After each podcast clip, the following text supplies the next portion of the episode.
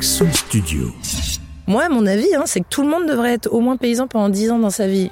Est-ce que c'est pas ça sauver le monde en fait? Est-ce que c'est pas juste faire, euh, faire euh, la base, quoi, faire de la nourriture?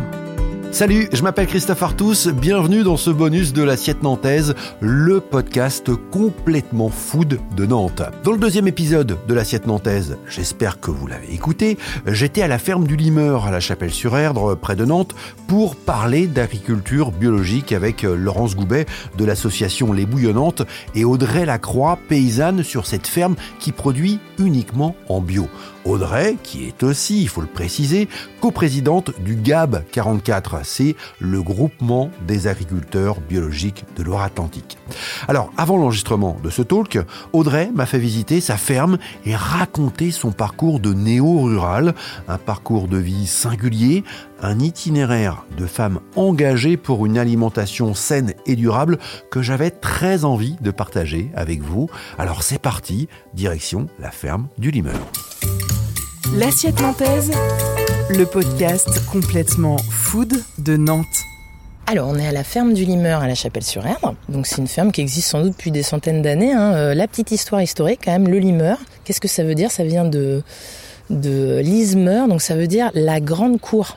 Et effectivement, on a l'ancien chemin euh, qui allait de Nantes à la Chapelle-sur-Erdre qui nous traverse, bah, qui ne se voit plus hein, au milieu des routes. Et donc, on suppose que les gens euh, s'arrêtaient euh, à la grande cour à brever les chevaux ou je ne sais, voilà. Donc, c'est une ferme historique que nous on a repris en 2010. Euh, donc à l'époque, on était déjà trois associés. Il y en a un qui est parti en 2011. On est resté à deux associés pendant plusieurs années. Et depuis maintenant deux ans, on est à nouveau trois associés sur la ferme, donc euh, Rémi, Damien et moi Audrey. Et on a aussi deux salariés. Donc on produit de la volaille de chair, de la poule pondeuse, du maraîchage, des grandes cultures. On est autonome sur euh, l'abattage des animaux, c'est-à-dire que c'est nous qui euh, pratiquons cela de manière artisanale sur la ferme une fois par semaine. On produit aussi donc une partie des céréales pour nourrir nos volailles et on est en 100% en direct. On vend tout en direct, soit sur la ferme, soit par le biais des AMAP, donc associations pour le maintien d'une agriculture paysanne, euh, là sur la région nantaise. Et on peut avoir quelques chiffres là en termes de, de volailles notamment élevées et abattues?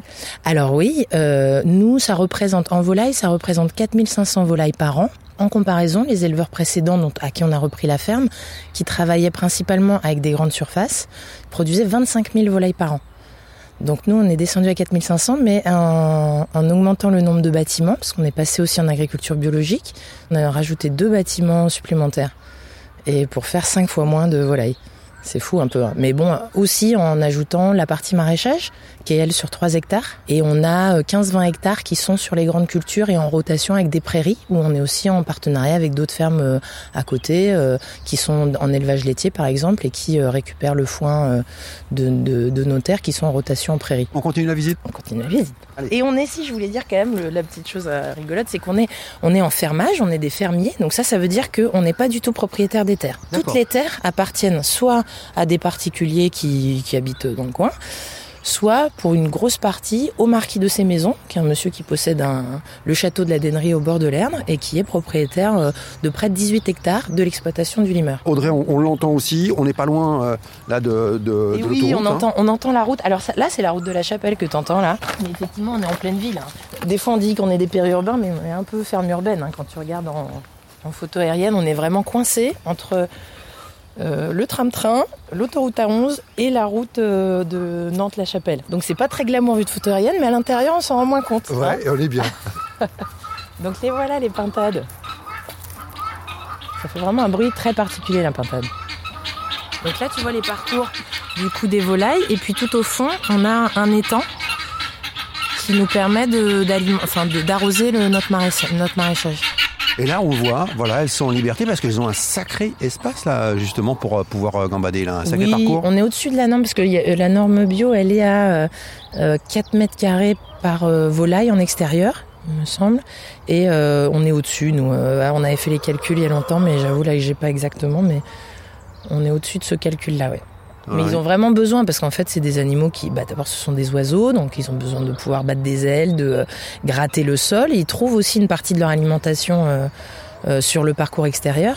Et puis très clairement, ils entretiennent, euh, ils ont une, une, très bonne relation avec les arbres, même si au début, il faut quand même les protéger là, comme tu vois, avec des petits grillages. Je sais pas si tu vois, ça fait des petits grillages ronds Ouais. autour de chaque arbre, parce que sinon, ils ont quand même tendance à déterrer l'arbre. Mais une fois que l'arbre est implanté, en fait, le fait de pouvoir gratter au sol, manger les éventuels parasites de l'arbre, euh, manger aussi les euh, bah, tout ce qui est euh, euh, fruits pourris, etc. Et ben, ça- c'est vraiment une super interaction entre euh, entre les animaux et les, et les plantes. Alors, où sommes-nous là précisément? On est dans un bâtiment, qui est le bâtiment 2, et dans lequel il y a des petits poussins. Il faut qu'on passe dans le pédiluve là, pour rentrer. Donc ils sont arrivés jeudi dernier.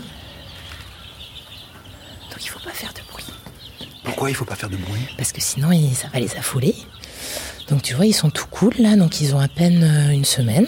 C'est des petits. là, Alors vous quand, ils arrivent, c'est des petits poussins de un jour. Là, il y en a 600. D'accord. Donc il y a des coups nus jaunes, des coups nus noirs, et puis des non coups nus, qu'on appelle nous des poulets roux. Donc on les achète, hein, on achète euh, dans des, à, à- enfin à des couvoirs, hein, qui sont producteurs de poussins. Nous on achète du tout venant, c'est-à-dire qu'il y a à la fois des mâles et des femelles, et on les, on les élève près de 14 semaines. Donc euh, là on, on fabrique, tu vois, une petite, euh, petite cabane en paille, et on chauffe avec des radiants électriques, parce que les petits poussins ont besoin d'être chauffés à 40 degrés. Pourquoi 40 degrés? Et ben c'est en fait c'est la température corporelle des, des poules et habituellement ils sont avec leur euh, maman et elle vient la poule elle vient se poser sur eux régulièrement pour les réchauffer et donc là c'est ça joue le rôle de la maman pour qu'ils restent au chaud sinon ils meurent en fait. Hein. Donc faut faire gaffe hein, les gens qui veulent avoir des petits poussins chez eux euh, c'est voilà le risque le risque de déception. Alors là, ils font combien de centimètres et, quel poids? Combien de centimètres il fait le petit poussin? Ah là, il fait quoi un 10, 10 centimètres? Ouais même pas. Même pas? Voilà, tu viens d'en prendre un dans les mains. Il fait 15 centimètres allez. On continue la visite? Allez. Et il y a le chien qui nous attend là, hein, qui a lui aussi fait la visite.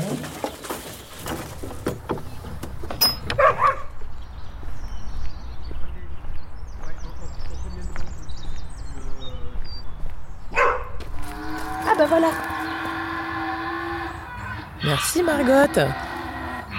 Donc ça c'est Margot et Léo, nos, nos ânes. Alors c'est nos ânes en EHPAD. hein. Ils sont ils sont là pour euh, terminer euh, leur vie qu'ils ont vécu à Orvaux pendant euh, au moins 20 ans, je crois, avant d'arriver ici. Et, du coup ils bah, entretiennent les bords des parcours. Ils sont hyper efficaces pour manger les ronces. Puis en plus ils sont sympas et on se promène un petit peu avec eux, mais c'est tout. hein. C'est c'est pas on n'est pas pas des producteurs d'ânes. Voilà. Donc on était équipé on est équipé d'un abattoir qui existait déjà sur la ferme donc euh, avec nos prédécesseurs, on a un peu amélioré sur certains points, notamment la chambre froide derrière. Voilà, qui nous permet du coup de, bah, donc d'abattre nos animaux nous-mêmes. Euh, du coup, nous, on attrape les volailles. euh, pour nous, c'est hyper important. On attrape les volailles le soir, la nuit, avec une petite lumière rouge. Moi, je dis qu'on fait la cueillette parce qu'en fait, la nuit, on les dérange très peu. On peut les attraper par les pieds, on peut les choisir. Et, euh, du coup, on les, elles font un tout petit trajet en, tracteur de à peine, voilà, tu vois, le, les, les, les 500 mètres qu'on a fait là. Euh, ensuite, elles dorment ici la nuit et, euh, on les abat le lendemain matin très tôt. Et c'est pareil dans le noir. Et c'est à force hein, de travailler, qu'on s'est rendu compte aussi de cette importance pour les animaux d'être euh, d'être au calme en fait. Hein. C'est pas la peine qu'on leur mette plein les yeux pendant une heure euh, le, le temps de l'abattage. Donc ils sont euh, Et, et la nuit, c'est parce qu'elles sont plus calmes, c'est oui, ça? c'est ça. Ouais, ouais, qu'elles sont tranquilles. Sinon, c'est c'est une, c'est une catastrophe d'attraper des animaux en plein jour. C'est vraiment compliqué. Hein.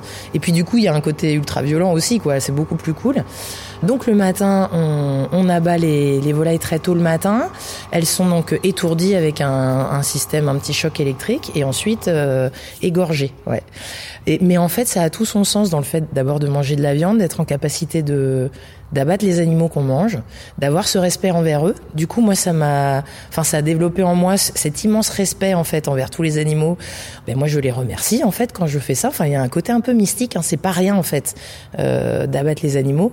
Et du coup, à force, bah moi, je suis devenue euh, hyper euh, exigeante par rapport à ça. Et la viande que je mange, j'ai envie de savoir où elle a vécu, comment elle a vécu et comment elle est morte aussi, parce qu'en fait, c'est c'est c'est aussi important de savoir. Quel est l'impact aussi sur leur vie jusqu'au bout. Quoi. On a l'impression que c'est un vrai rituel, en fait, et ce rituel, il revient euh, tous les combien? C'est une fois par semaine. Oui, oui, oui, non, mais c'est un vrai rituel, et ça, en même temps, c'est un peu une finition aussi de tout le travail qu'on fait avec les animaux dans la, dans la semaine. Mais oui, je trouve que c'est hyper important. Des fois, moi, je fais visiter la ferme à des jeunes et du coup, je, je m'arrête souvent. Enfin, pour moi, c'est important qu'on s'arrête sur ce thème de l'abattage parce que c'est un thème un peu tabou, parce qu'on n'en parle jamais, parce que on n'a pas envie de parler ni de la mort des humains ni de la mort des animaux. Euh, qu'on peut s'en offusquer, etc. Donc moi je comprends, je dis, euh, en fait nous c'est notre fonctionnement. Aujourd'hui, euh, tous les ateliers sont d'interaction les uns avec les autres. Grâce au fumier des volailles, on nourrit aussi le sol qui va nourrir les légumes. Et c'est hyper important aussi ce, lien. Tout est récupéré, rien n'est perdu. Et, souvent, moi, je dis, du coup, nos légumes sont pas véganes. Hein. Nos légumes, ils ont partie, enfin, ils ont, ils sont liés à l'élevage aussi. Hein. Tout est lié en fait. Voilà. Je referme.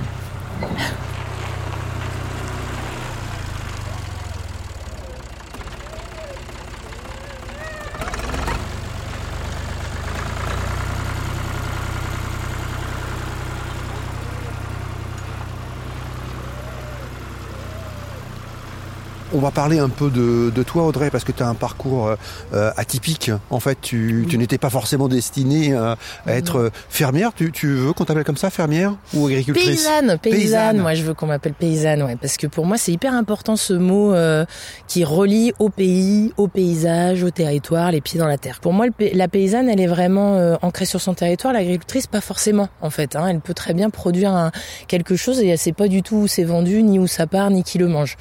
Voilà, pour moi, ce serait ça la différence. Là, la paysanne, euh, elle produit et elle sait qui mange ses produits et elle a un retour direct là-dessus et, euh, et pas le droit à l'erreur parce que les gens viennent tout de suite nous dire si ça va pas. Mais bon, euh, ça va, on n'a pas, on n'a pas eu ce cas, mais euh, enfin, c'est pas le même lien, quoi. Ouais, voilà. C'est l'avantage d'être en direct et de vendre en direct, c'est-à-dire que voilà, ouais. t'as le consommateur en face. C'est ça. Après, tu peux, tu, il y a quand même des gens aussi qui vendent pas en direct et qui sont euh, liés à leur territoire, mais c'est surtout, voilà, que ce soit vendu pas loin, quoi, pas à l'autre bout de la terre que c'est un lien, euh, voilà, un lien aussi avec les autres paysans du coin, avec. Euh, enfin, pour nous, c'est hyper important en tout cas. Je dis nous parce qu'on est, même si là c'est moi qui parle, mais euh, donc on est, on est trois associés et on a quand même une réflexion collective sur notre, notre fonctionnement, sur comment on veut travailler la terre et, et, pourquoi on fait ce métier. On est tous les trois non issus du milieu agricole à la base. On a tous fait des parcours différents, quoi. Alors parlons-en justement de, de, ce parcours, Audrey, qui est euh, voilà, tu n'étais encore une fois, on l'a dit, hein, pas destiné à, à, reprendre un jour euh, une ferme, et même pas forcément destiné à être dans l'alimentation en fait. Euh... Non, bah je sais pas à quoi j'étais destiné. À quoi est-ce qu'on est destiné On le sait. Non, je sais pas. Euh, en tout cas, euh, oui, mon parcours scolaire, moi d'abord, j'ai grandi en banlieue parisienne. Donc déjà, ça, c'est sûr que la, le, le, côté rural, je, je, je le connaissais un peu parce que j'avais des, des grands-parents qui ont été paysans dans leur jeunesse mais qui ensuite étaient euh, des ouvriers, hein, comme la plupart des paysans de l'époque euh, qui ont quitté les fermes pour euh, pour aller dans les usines. Donc j'avais une vision peut sûrement de loin. Et puis moi j'ai fait des études de géologie, mais déjà à la base pourquoi géologie? Alors d'abord parce que j'étais bonne en maths, donc tac on te met bac S, machin, filière scientifique. Tu sais pas ce que tu veux faire, mais tu suis. Et puis j'avais envie d'être dehors. Donc ça c'était sûr. J'avais pas envie d'être dans un labo enfermé, donc je me suis retrouvée à faire de la géologie. Et de ça, j'ai, euh, je suis sortie avec un DESS en génie de l'environnement, hein, ce qui ne veut pas dire grand-chose à la fin, mais et j'ai bossé donc en bureau d'études en dépollution des sols pendant trois ans dans le nord de la France, à Lille. Ensuite, j'ai, j'avais plus envie de faire ça parce que j'avais l'impression de travailler pour les pollueurs en fait, et parce que j'avais envie de voyager, je pense tout simplement. Bon, souvent je dis ça, j'avais envie de sauver le monde. Je pense qu'il y avait un peu de ça. J'avais envie de sauver le monde. J'ai toujours été un peu euh, engagée et puis j'étais révoltée par par tout ce que je voyais dans ce monde. Hein. Je, pense que je le serais encore plus si j'étais jeune aujourd'hui. Maintenant, ça va, j'ai calmé ma révolte par autre chose, par plutôt de l'action, on va dire. Mais donc, je suis partie faire de l'humanitaire, entre guillemets, euh, pendant cinq ans avec Action contre la faim. Donc, dans plein de pays différents. Euh, et j'ai fini par rencontrer Damien euh, en Haïti, à l'époque. Voilà qui lui euh, avait fait des études d'agronome et faisait euh, aussi, euh, alors lui pas de l'humanitaire mais du développement en Haïti aussi sur le thème de l'irrigation pour les paysans et moi j'étais sur le thème de l'eau, l'alimentation en eau des, des populations. Voilà. Et comment tu es arrivé ici alors Et on est rentré en France, on a cherché du boulot. On n'en a pas trouvé parce que c'est trop bizarre comme parcours, j'imagine, je sais pas. Damien, on a trouvé à la DDA à l'époque, à la Direction départementale de l'agriculture. Et il était l'inspecteur des travaux finis, il allait dans les fermes, il détestait ça. Mais de faire le tour des fermes, d'un seul coup, on s'est dit, mais c'est, mais en fait, mais, mais est-ce que c'est pas ça sauver le monde en fait? Est-ce que c'est pas juste faire faire la base, quoi, faire de la nourriture? Donc c'est comme ça que c'est venu en fait. Et puis ça a été très vite. Aussi parce qu'on avait un peu euh, une obligation de, de, faire quelque chose parce qu'on était quand même sans, sans boulot, euh, on commençait à avoir des enfants, enfin voilà, il s'agissait de quand même euh, faire bouillir la marmite ça a été beaucoup trop vite, je pense. Aujourd'hui, quand les gens passent me voir, je leur dis prenez le temps, soyez salariés, allez-y, coulo, c'est tout. Parce que nous, on a été un peu trop vite. Je pense, on s'est pris aussi euh, des claques pour ça, hein, voilà. Donc, on met en tout cas très rapidement, en l'espace de, de, six mois, même pas, on a repris la ferme du Limeur, euh, où malheureusement l'ancien l'ancien euh, paysan était décédé en fait, avec un associé. Donc, on a repris tous les trois. Et puis notre associé est parti très vite, au bout d'un an et demi. Pour des soucis financiers, relationnels, on suppose, mais ça nous a bien plombé, on a mis des années à s'en remettre. Et puis on est très content du coup d'avoir renoué avec un nouvel associé. On a même l'envie encore de, s'associer encore. Et puis euh, voilà, on a encore plein de projets en tête. Je ne dis pas tout.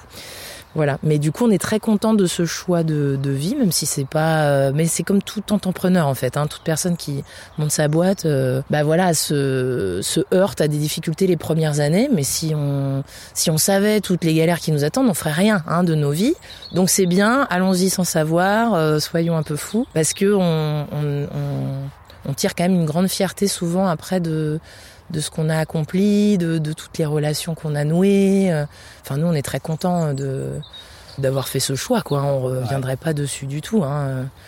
Et tu parlais de fierté, qu'est-ce qui te rend fier aujourd'hui? Ben, je sais pas, d'avoir nourri déjà tout ce monde pendant tant d'années, quoi, parce qu'au final, euh, là, ça fait 13 euh, ans maintenant qu'on nourrit peut-être, je sais pas, 200 familles, quoi. C'est énorme, en fait. Euh. et nous-mêmes, on se nourrit hyper bien. Vous nourrissez les familles, mais, mais, mais bien aussi, c'est ça? Ouais, c'est ça, d'une alimentation qui est hyper saine, euh, qui, a été, qui a été produite là localement, enfin voilà, dans de bonnes conditions. Nous, on, nous, on, on vit de, de ce métier-là. Euh. Donc euh, voilà, une grande fierté de, de, tous les gens qui tournent autour de la ferme, parce que du coup ça draine tout un tas de gens. Nous, ce qu'on aime aussi, c'est les gens, quoi. Euh, en fait, on aime la nature, la planète, tout ce qu'on veut, mais c'est aussi les gens, tous ces liens concrets. Donc euh, ouais, on est hyper content de ça.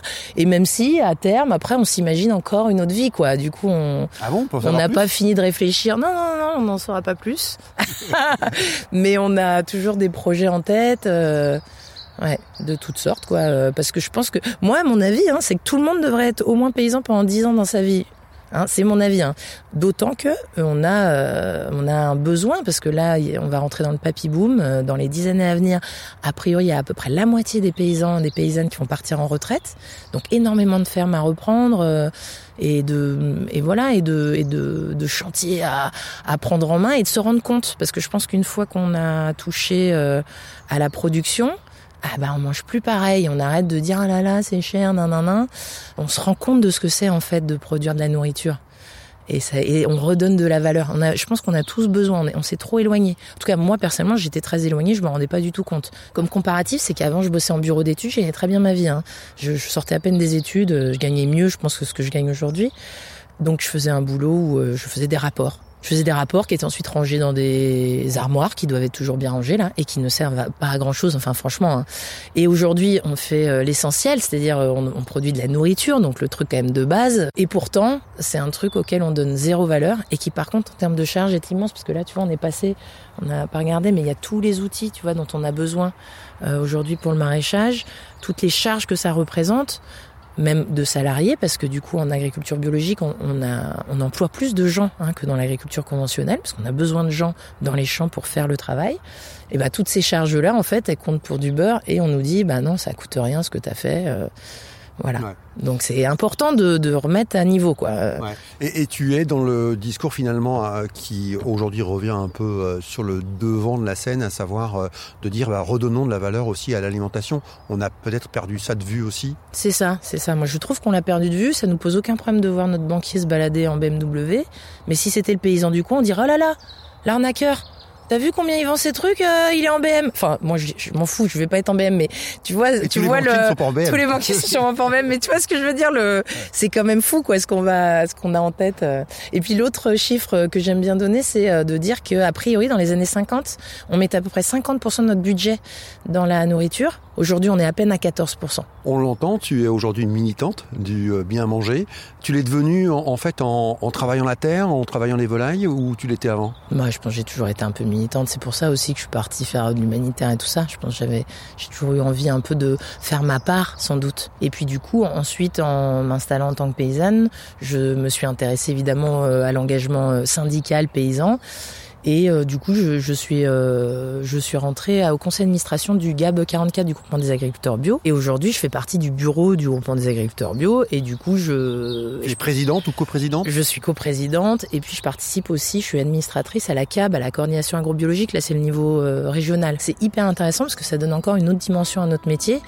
Euh, de se rendre compte de toutes les problématiques des différents métiers de l'agriculture. Parce que là on parle de nous voilà volaille maraîchage. Mais c'est fou l'agriculture en fait. C'est plein plein de métiers différents plein de problématiques différentes euh, sur le bio etc et, plein de gens euh, passionnants aussi pour le raconter pour ensemble trouver des solutions essayer d'améliorer. Donc moi ça me passionne. Oui ça j'aime bien